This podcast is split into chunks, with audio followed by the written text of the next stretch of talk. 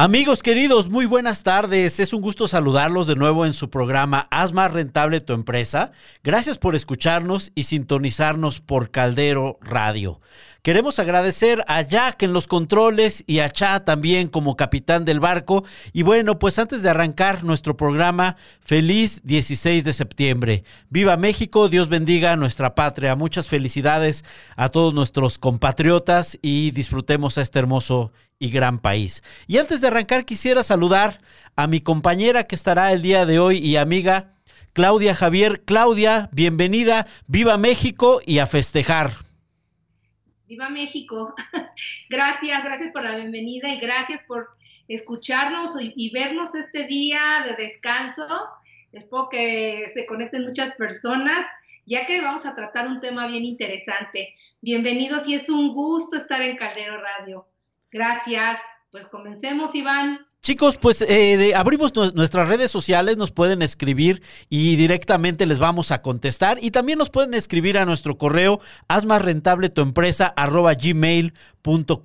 Y bueno, pues como Klaus dijo, hoy hablaremos de un tema súper padre, súper importante, que son los mitos y realidades de los seguros. Excelente. Y para abrir boca, pues yo quisiera platicarles un poquito acerca del origen de los seguros. Los seguros surgieron en el siglo XIV a través de los aseguramientos marítimos. Estos se hacían a través de préstamos, es decir, todos los involucrados aportaban una parte de capital por si alguno de esos barcos sufría algún siniestro o piratería, para que pudieran eh, recuperar parte de su carga y parte del buque también.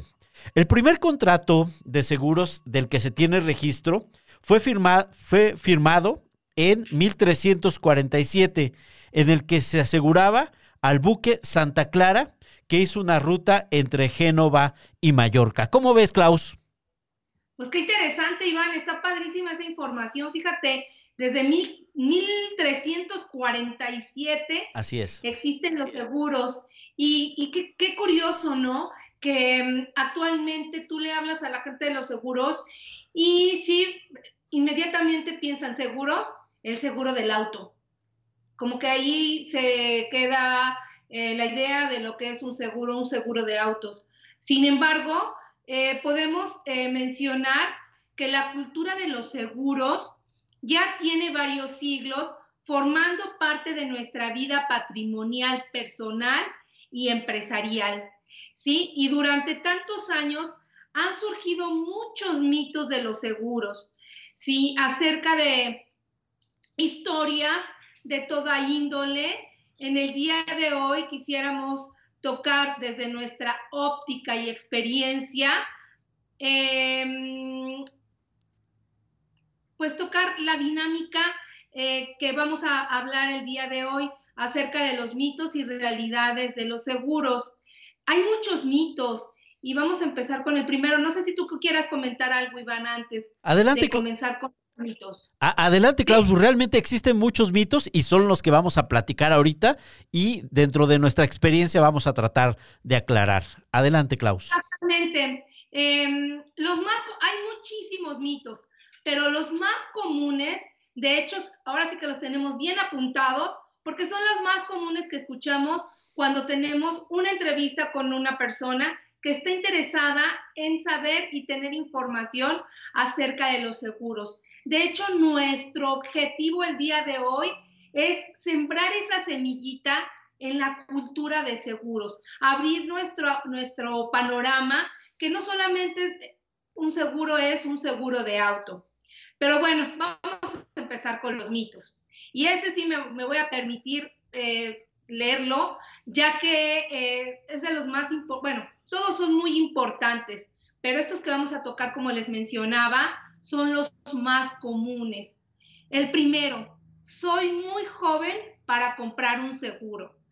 Un seguro y sobre todo de vida. Les digo, el del auto ahí está, es el primero que se compra, ¿no? Pero el de vida, les sorprenderá saber que el mejor momento para comprar un seguro de vida es cuando uno está joven, cuando uno comienza la vida laboral. Fíjense que en muchos países eh, cuando se comienza la vida laboral de los jóvenes, por costumbre o por tradición, un porcentaje de sus ingresos los guardan. No es como algunos teníamos, lo, teníamos entendido, yo lo tenía entendido así. Yo iba a ahorrar, pero de lo que me sobrara. Cuando yo comencé a trabajar, bueno, loca me quería devolver en comprarme ropa, en comprar mi auto, salir con mis amigas a comer a los restaurantes. Iba cada ocho días a conocer un nuevo restaurante. Pero cuando me hablaron de seguros, oye, ¿cómo de seguros? Estoy muy joven, estoy empezando mi vida laboral. No, no, no tenemos esa cultura. Sin embargo, las abuelitas, siempre les menciono a mi abuelita, hija, ahorra, ahorra porque uno no sabe qué va a pasar más adelante, ¿no? A las mujeres nos decían, ¿y qué tal si te casas con un hombre que pues no te va a mantener o no te va a ayudar o no va a ser eh, un buen proveedor? Necesitas tener tu dinero bien guardadito, ¿no? Era una forma de ahorrar que sugerían las abuelitas. Entonces, pero gracias a Dios y gracias a que existe el sector financiero y tenemos la parte de los seguros. Y esta parte de que soy muy joven para comenzar a ahorrar, de verdad que es el mejor momento. Se comienza a ahorrar o cuando compras un seguro, lo compras con salud, con edad y por supuesto con dinero.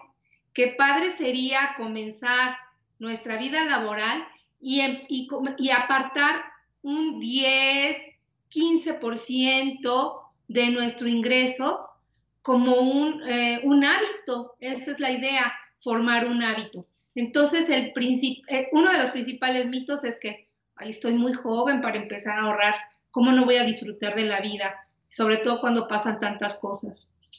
¿Qué opinas, Ivancito, de esto? Eso que, eso que mencionas, Klaus, es bien importante porque entre más joven empieces, pues vas a poder generar más capital, por supuesto, al paso del tiempo, dinero creciente, dinero que se va reinvirtiendo y que te va generando un mucho mayor retorno. Y otra cuestión también importante es, cuando empiezas joven, pues obviamente el costo del seguro por temas de, de, protección es mucho más barato, es mucho más económico, porque la estadística dice que pues estás en una etapa en la cual pues la mortandad es menor, ¿no? Entonces es bien importante arrancar desde jóvenes esta etapa tan padre, que es empezar a generar una cultura de la protección a través de un seguro y dentro de sus vertientes que puede ser también a través de un seguro con ahorro. Efectivamente, y bueno, y sí quiero platicar mi caso.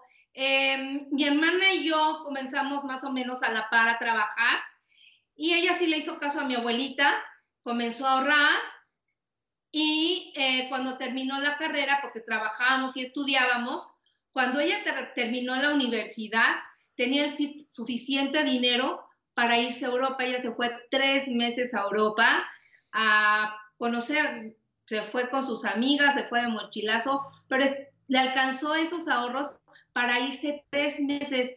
Fue, dice que fue un viaje inolvidable y bueno, al paso del tiempo, pues con su hija lo ha hecho igual, le ha fomentado este, este hábito del ahorro y pues hay planes que pueden los jóvenes comenzar a empezar a ahorrar con la ayuda de sus papás.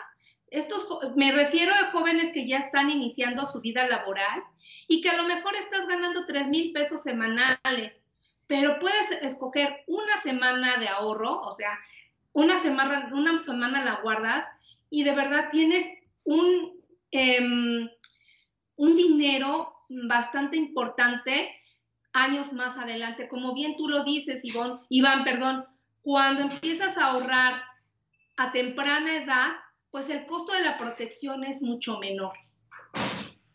Bueno, pues voy a comenzar a comentarles, perdón, otro mito, puedo comprar un seguro más adelante, pero cuando lo necesite. Wow, esto de verdad es, siempre lo comentan varias personas con las que nosotros eh, interactuamos.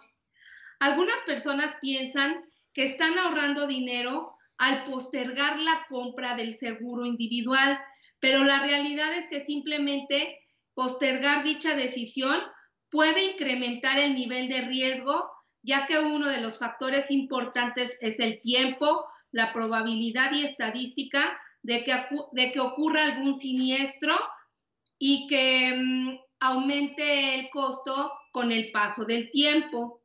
Y como les comentaba, los seguros se compran con voluntad, con dinero y con salud y con juventud también, ¿no? Claro. Este, mm, pues no sé qué, qué, piensas al respecto, Ivancito. Fíjate, Klaus, que yo creo que de esos tres elementos importantes que mencionaste, la voluntad, dinero y salud, el más importante de esos tres, sin que falte ninguno, por supuesto, es el tema de la voluntad.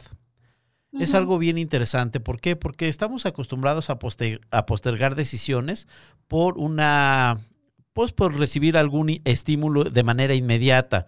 Pero realmente el darnos cuenta que podemos generar este, un ahorro, como bien lo has mencionado, a través de los seguros o una inversión a través de los seguros, pues es algo bien interesante. Entre más rápido empieces, pues más fácil va a ser poder llegar a tus metas financieras. Entonces, sin la voluntad, aunque tengas el dinero y la salud, si no tienes la voluntad de llevarlo a cabo, entonces pues te vas a quedar parado en el mismo lugar. Y la pregunta un poquito para nuestros amigos del público que nos están ahorita acompañando, es, ¿te has puesto a pensar qué hubiera pasado si hace 10 años hubieras comenzado tu ahorro? ¿Cuánto tendrías ahorita y cómo estarías enfrentando la situación actual que estamos pasando con una previsión de manera anticipada? ¿Cómo ves, Klaus? Sí, efectivamente, Iván, de verdad que si hiciéramos cuentas de lo que hemos ganado desde que empezamos a trabajar, ¿cuánto dinero nos... Bueno, ahorrando un porcentaje de ese ingreso, ¿cuánto, no, ¿cuánto dinero no tendríamos actualmente? Y nos hubiésemos eh, podido ahorrar varios este, sinsabores, de verdad, porque hay épocas de vacas flacas y época de vacas gordas. Y cuando es época de vacas gordas, lo, lo más importante es ahorrar para cuando llegue un momento eh, difícil como el que hemos estado pasando actualmente, cuánta gente no se quedó pues sin trabajo, sin ingresos eh, y a lo mejor no había ahorros, Iván, y pues obviamente que el estilo de vida cambia porque a los niños he sabido de casos que los han tenido que cambiar de escuela, de escuelas privadas a escuelas públicas. Definitivamente no es nada malo. Sin embargo, eh, bueno, pues están eh, acostumbrados a, un nivel de vida diferente. Digo, no es porque sea malo ir a una escuela pública, definitivamente que no, eh, que no se malinterprete lo que es mi comentario, pero sí, este, pues han cambiado los estilos de vida de muchas familias. Es correcto. Y fíjate, Klaus, ahorita que comentas eso, es bien interesante mencionar que los seguros se contratan de manera preventiva y no correctiva. Eso es algo vital que nosotros debemos de decirle a las personas que nos están escuchando el día de hoy. ¿Quieres comentar algo más, Klaus? Sí, pues eh, el, hecho de que, fíjate, también me he encontrado con personas, y seguramente tú también lo has hecho, Iván, digo, te ha, te ha ocurrido, que cuando llegamos a una entrevista, y preguntamos si cuentan con algún seguro. Sí, claro que sí.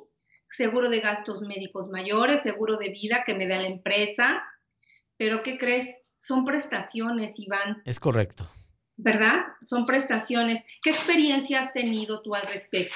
Fíjate, que es uno de los mitos que también vamos a tocar un poquito más adelante, Klaus, ya para, para ahondar en ese, en ese tema, pero es cierto, nos encontramos con ese tema y tú mencionaste una palabra clave que es prestación, ya ahorita la iremos desglosando un poquito y fíjense que vamos a tocar otros puntos más, otros mitos, entonces eh, eh, es de suma importancia saber que el, el seguro se debe de contratar antes de que sucedan los eventos que ponen en riesgo nuestra vida, nuestra salud y nuestro patrimonio. Entonces, reitero, es un evento preventivo y no correctivo.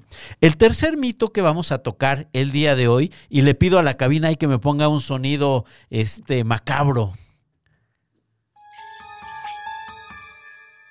El tercer mito es, los seguros son muy costosos. Fíjense que tras un estudio se demuestra que las personas sobreestiman la cantidad que creen que van a pagar por una póliza de seguro de vida y justamente por eso mismo es que no se deciden a comprar uno hasta que desafortunadamente en muchos casos es demasiado tarde. Es importante hacer notar que este mito puede solucionarse cuando comprendemos la importancia de lo que el seguro puede ofrecer a nuestra familia en caso de llegar a faltar.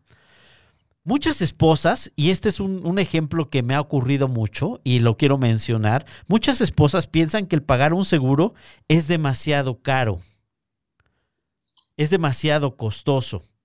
Pero debo de confesarles algo, en mi experiencia, nunca he visto a una viuda quejarse de que su esposo les deje una buena estabilidad financiera por medio de un seguro. Para entender el tema del costo del seguro, es necesario comprender que el costo sería mayor si necesitamos el seguro y no lo tenemos.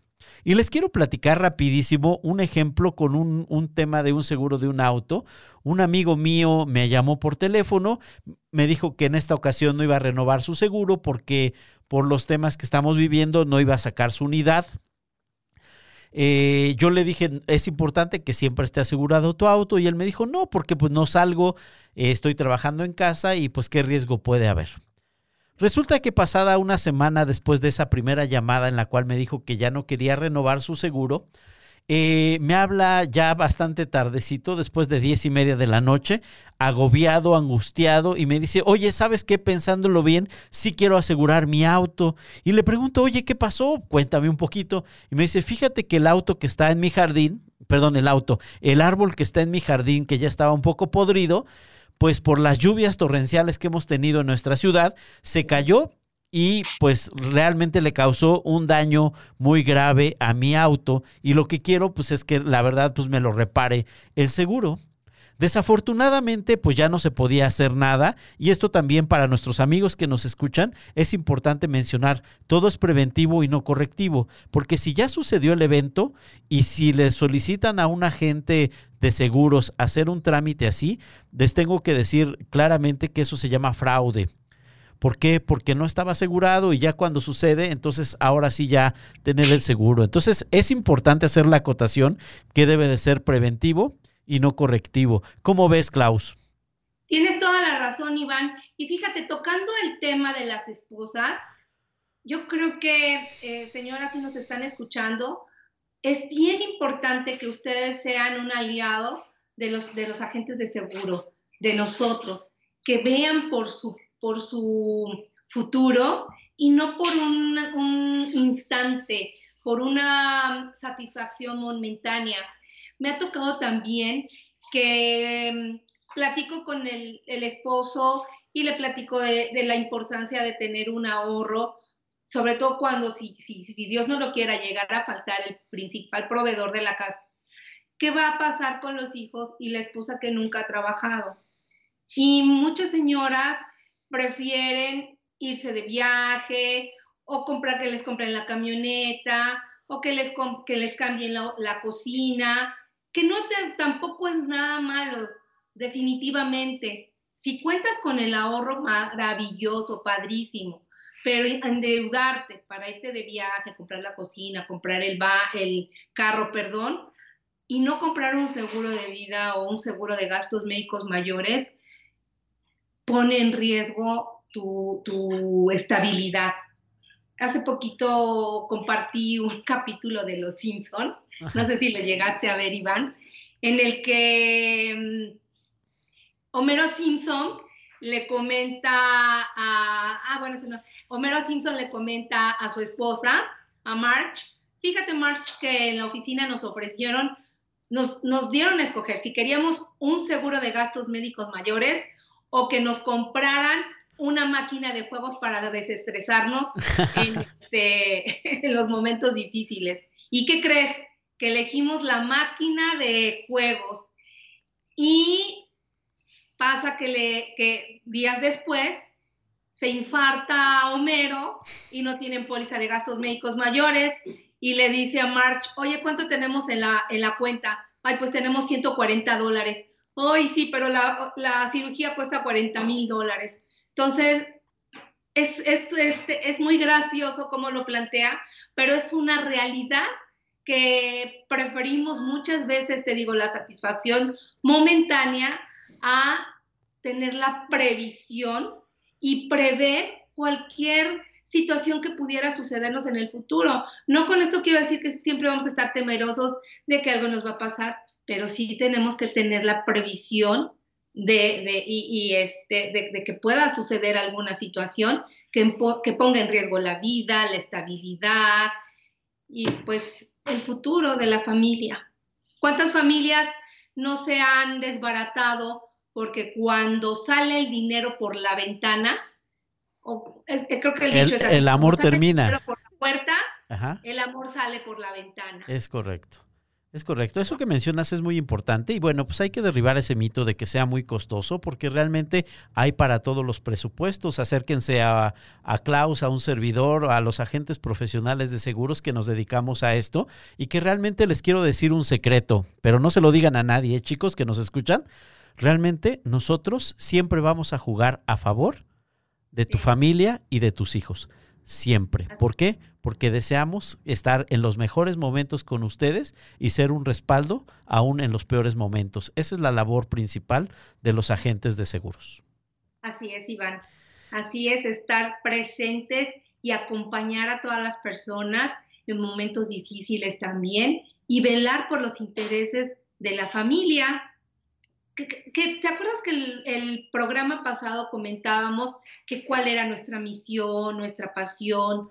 Creo que los agentes de seguro tenemos esa misión y ya es como que parte de nuestra vida. Sí es muy importante porque pues de ahí generamos nuestros ingresos, pero fuera de esa situación, nuestra misión es salvaguardar esa, esa, los intereses de la familia, ¿no? Y eso es bien importante que mencionas, Klaus. Y entiendo, hay que derribar el mito de que es, que es costoso. De verdad, acérquense con nosotros, escríbanos a gmail.com y al ratito Klaus y un servidor les vamos a dar ya nuestros contactos personales también para que puedan escribirnos de manera individual si así lo requieren y poderles dar esa asesoría con todo gusto. Y vámonos al cuarto mito, ¿te parece, Klaus? Claro que sí, Iván. Maravilloso. El cuarto mito es el no soy el principal proveedor financiero de la familia, así que no lo necesito. Y ese hasta la piel se me enchinó, de, verdad, porque realmente eh, es importante mencionar que puede ser que el cónyuge o pareja no sean el principal sostén financiero de la familia, pero de igual forma, esta persona contribuye con el bienestar y cuidado del hogar. Si esa persona llegase a faltar, su familia necesitará un ingreso extra para cubrir el dinero que necesitaban emplear en esas circunstancias, en el cuidado de la casa, de los hijos o de los otros dependientes económicos. En algunos casos, las pólizas de seguro cuentan con coberturas adicionales para cubrir los gastos finales y aún los gastos funerarios. Y eso es importante también mencionarlo. ¿Por qué? Porque a la falta de una persona de la familia, pues siempre va a haber un quebranto. ¿Por qué? Por lo que hace. Hace algunos, eh, algunos meses escuché una pues un, análisis que hicieron en Estados Unidos, bien interesante, y hablaban del valor de una ama de casa. Mm. Este valor de una ama de casa se los quiero cuantificar. Obviamente es un, en economía americana, pero tampoco en México está tan, tan dispar de lo que vamos a mencionar. El valor de una ama de casa que en teoría no genera ingresos, que en teoría no, no aporta para, para la economía familiar, el valor de manera anual de esa persona es de 75 mil dólares aproximadamente. Estamos hablando de arriba de un millón de pesos eh, aproximadamente lo que esta persona eh, aporta en el hogar. ¿Y cómo hicieron este análisis? Pensando un poquito en el tema de que no somos el, el principal proveedor financiero de la familia, por eso no necesitamos seguros. Eh, hicieron el análisis de la siguiente forma, empezaron a sacar cuáles eran los costos que esta persona hacía que bajaran dentro de casa. Por ejemplo, como esposa, pues eh, aparte de su función de, esposa, es ser cocinera, es ser jardinera, es ser chofer, es ser doctora y enfermera 24/7 de la familia, porque también hasta del esposo.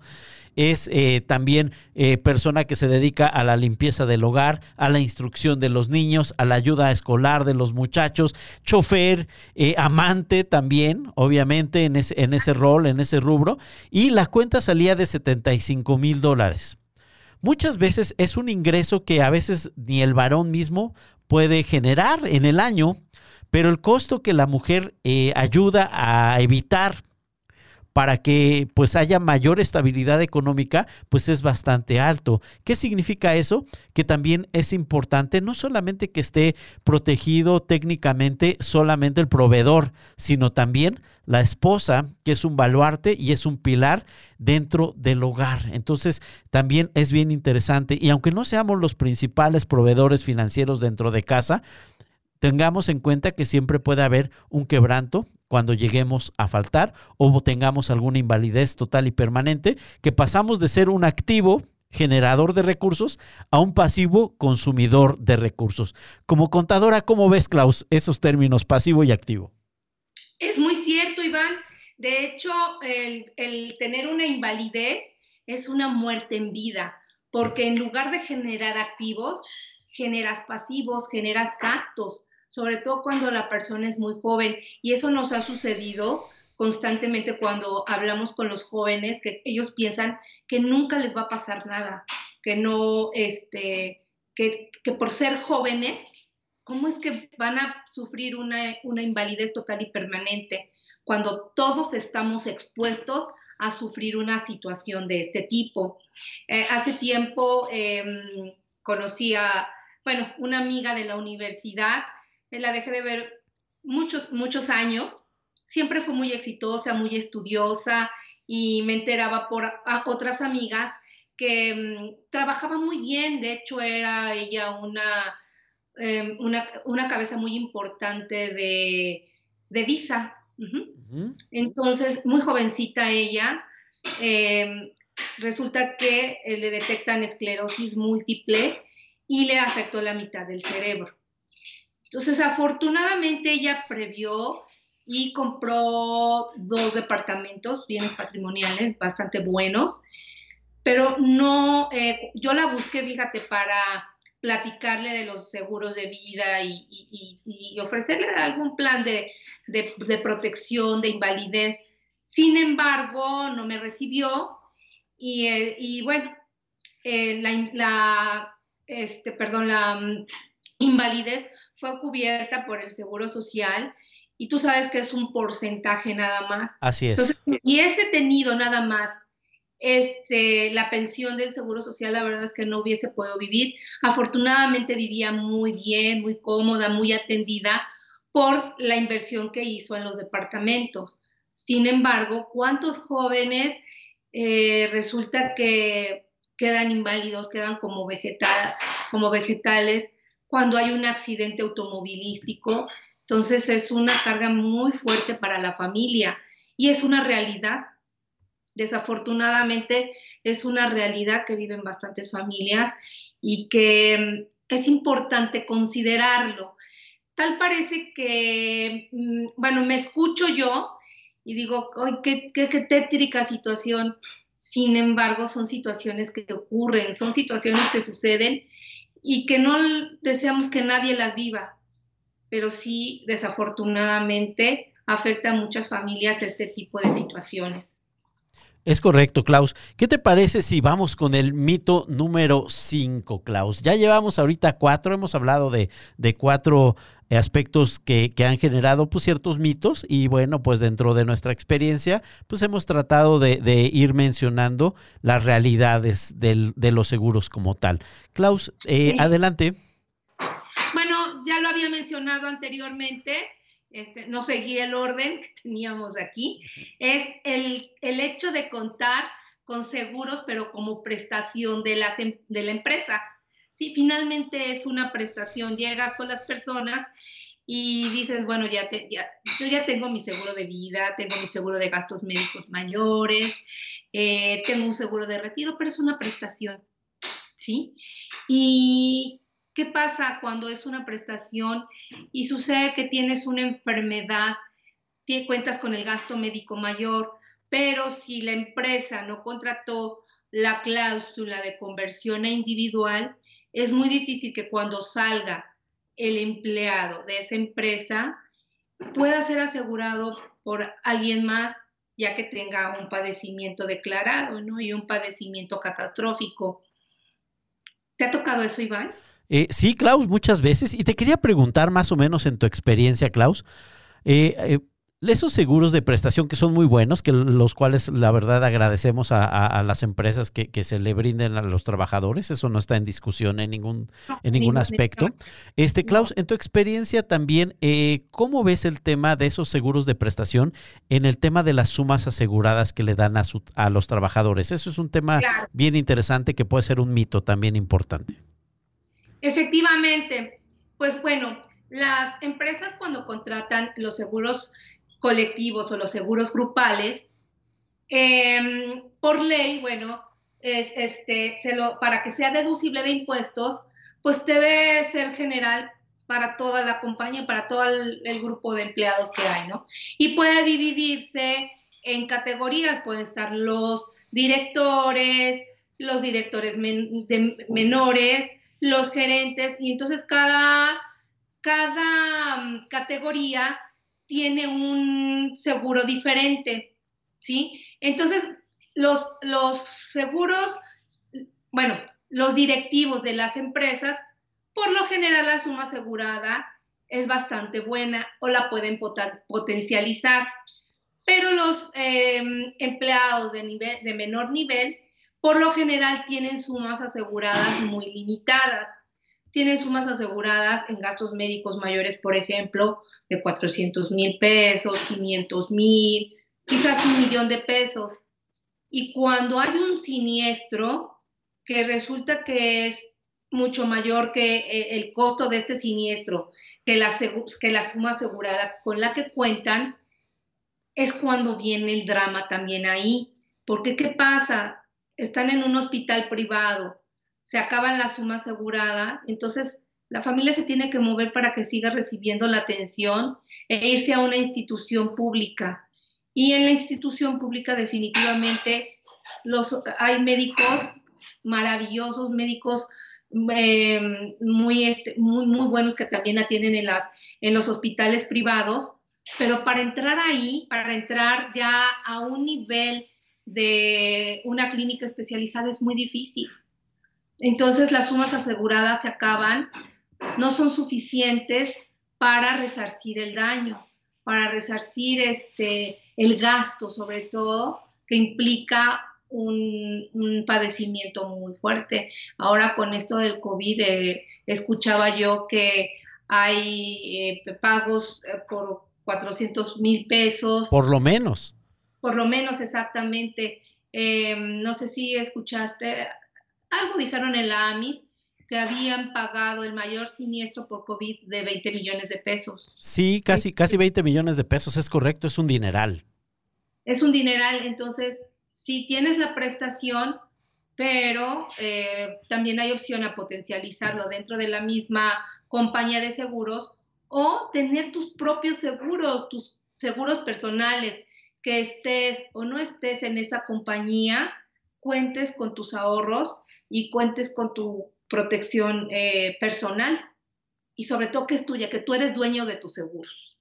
Eso que mencionas, Klaus, es súper importante, que tú seas dueño de tus seguros. Si me permites, Klaus, déjame dar una pequeña estadística. Eh, con respecto a cómo, cómo se están manejando los seguros en nuestro país, es una, una estadística bien interesante.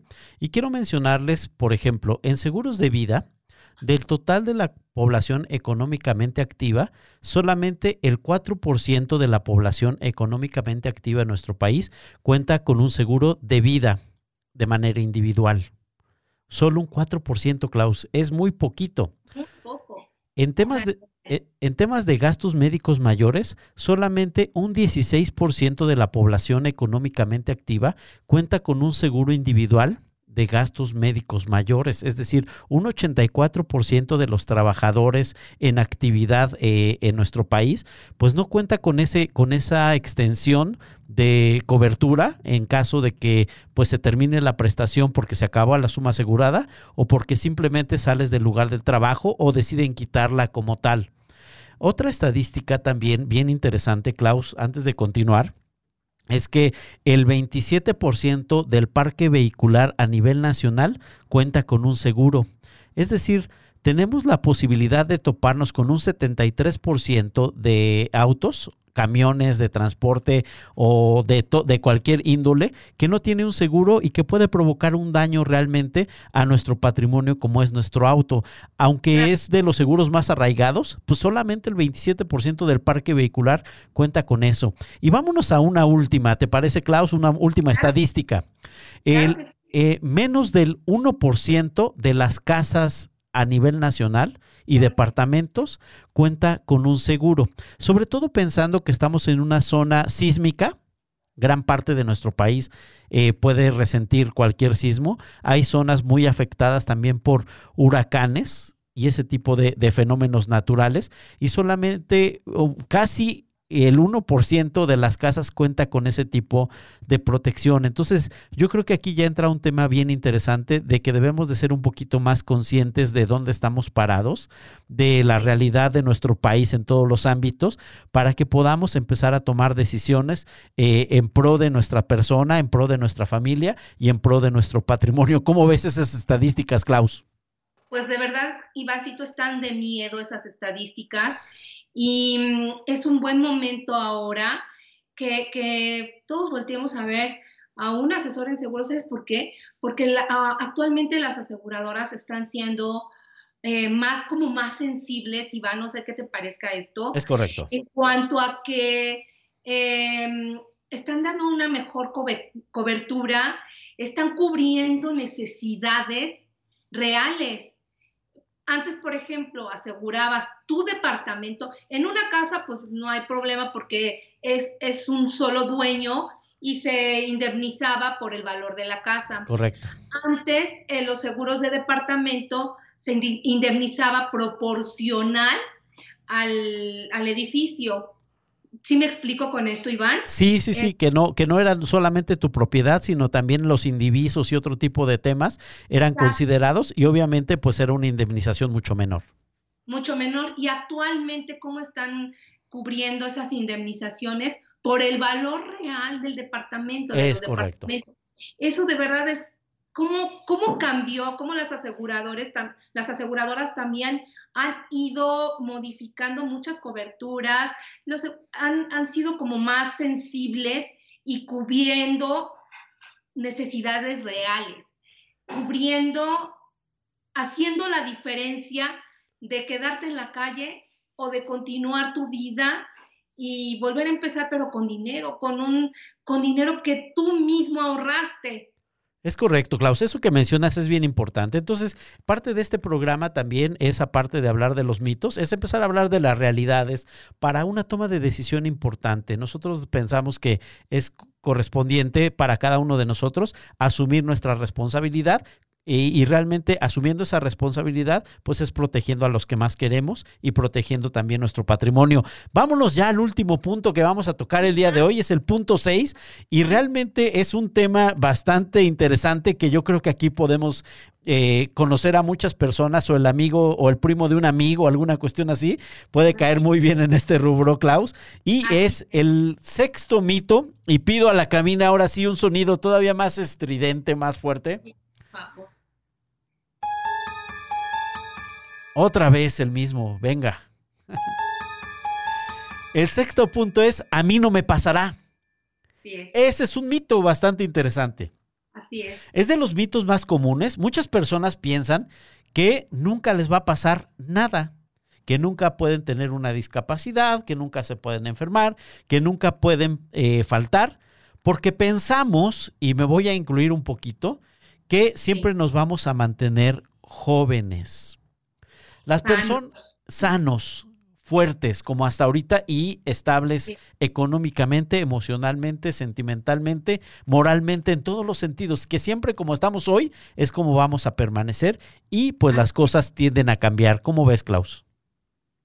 Tienes toda la razón, Iván, y por eso hay tanta Em, tantas corrientes, por ejemplo, aquí en Caldero, tanta ayuda psicológica, tantos especialistas en cómo mejorar nuestra vida en el día con día. Sin embargo, a pesar de, contar con esas herramientas actualmente, no, no estamos exentos a tener alguna situación. Es correcto. Y fíjate que desafortunadamente, Klaus, los accidentes suceden los siniestros pasan y surgen en momentos o en los momentos cuando estamos menos preparados.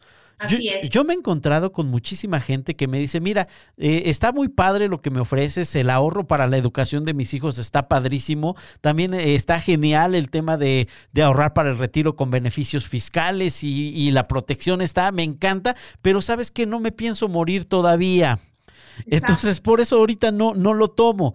Ojalá estuviera nuestra decisión en el momento en el que decir, chao, va, ya me voy, ¿no?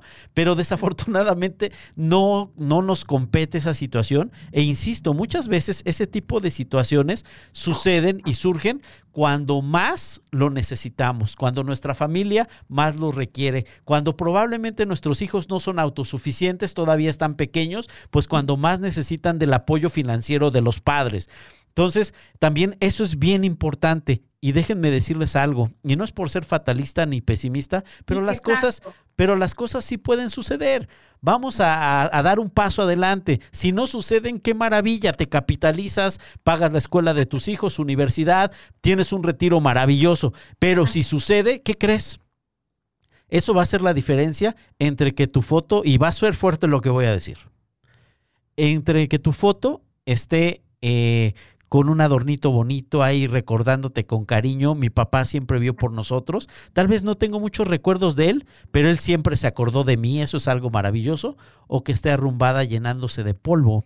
Y suena muy fuerte lo que estoy diciendo, pero desafortunadamente es muy real. Klaus, ya nos estamos acercando al final de este programa.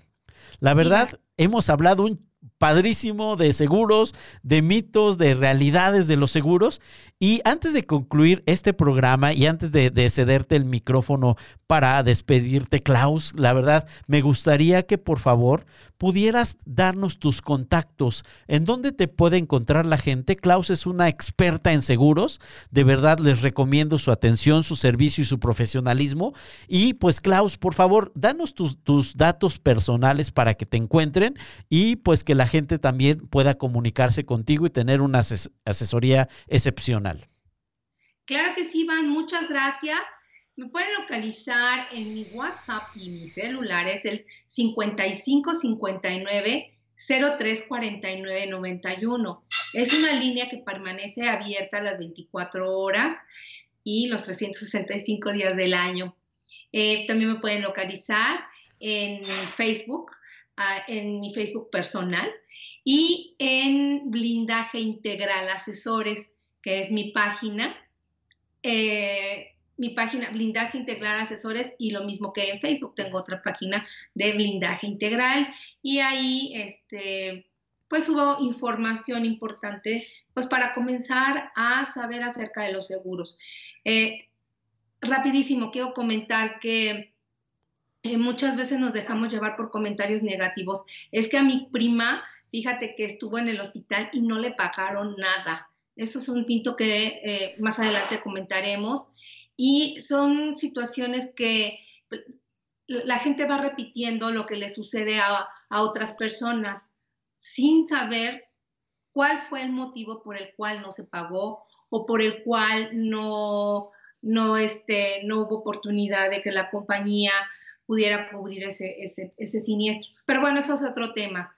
Este, pero bueno, ahí me pueden encontrar y, de verdad em, escúchenos. Gracias, Iván. Gracias. Pasen un buen día. Gracias. Yo quiero aprovechar también para, para dar mis redes sociales o donde me pueden localizar. Mi teléfono que está a su disposición es el 55 13 33 2907. Al ratito todo esto lo vamos a escribir en el chat para que ustedes lo tengan a la mano. También eh, me pueden encontrar en Facebook como Seguro Te Aseguro.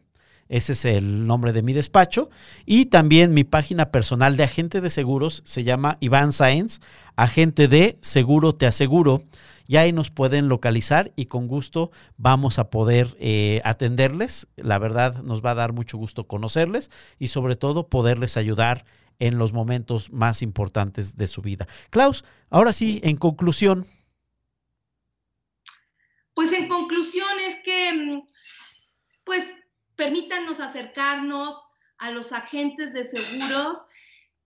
Eh, van a recibir siempre un buen consejo y no se dejen llevar por eh, mitos urbanos, ¿verdad? Esa es mi conclusión. Excelente. Yo por con, conclusión quiero decir que pueden tener la certeza de que los seguros son instrumentos financieros que nos ayudan a planificar nuestros sueños y metas futuras con la certeza de que pase lo que pase, nuestros proyectos y legado van a continuar y estando o no estando tú, puedes seguir siendo el pilar financiero de tu familia. Contáctenos y hagan sus comentarios en haz rentable tu empresa arroba gmail pues ha sido un placer el poder compartir micrófonos contigo, Klaus. Le mandamos un fuerte saludo también a Alma Sandoval, que es co-conductora de nos, con nosotros en Haz más rentable tu empresa. Un abrazo muy fuerte. Y bueno, pues queridos amigos, seguimos en contacto. Gracias por acompañarnos y nos vemos el próximo miércoles para seguir tocando temas súper interesantes. Que tengan una excelente tarde. Hasta luego, viva México y felices fiestas. Bye, buena tarde, gracias.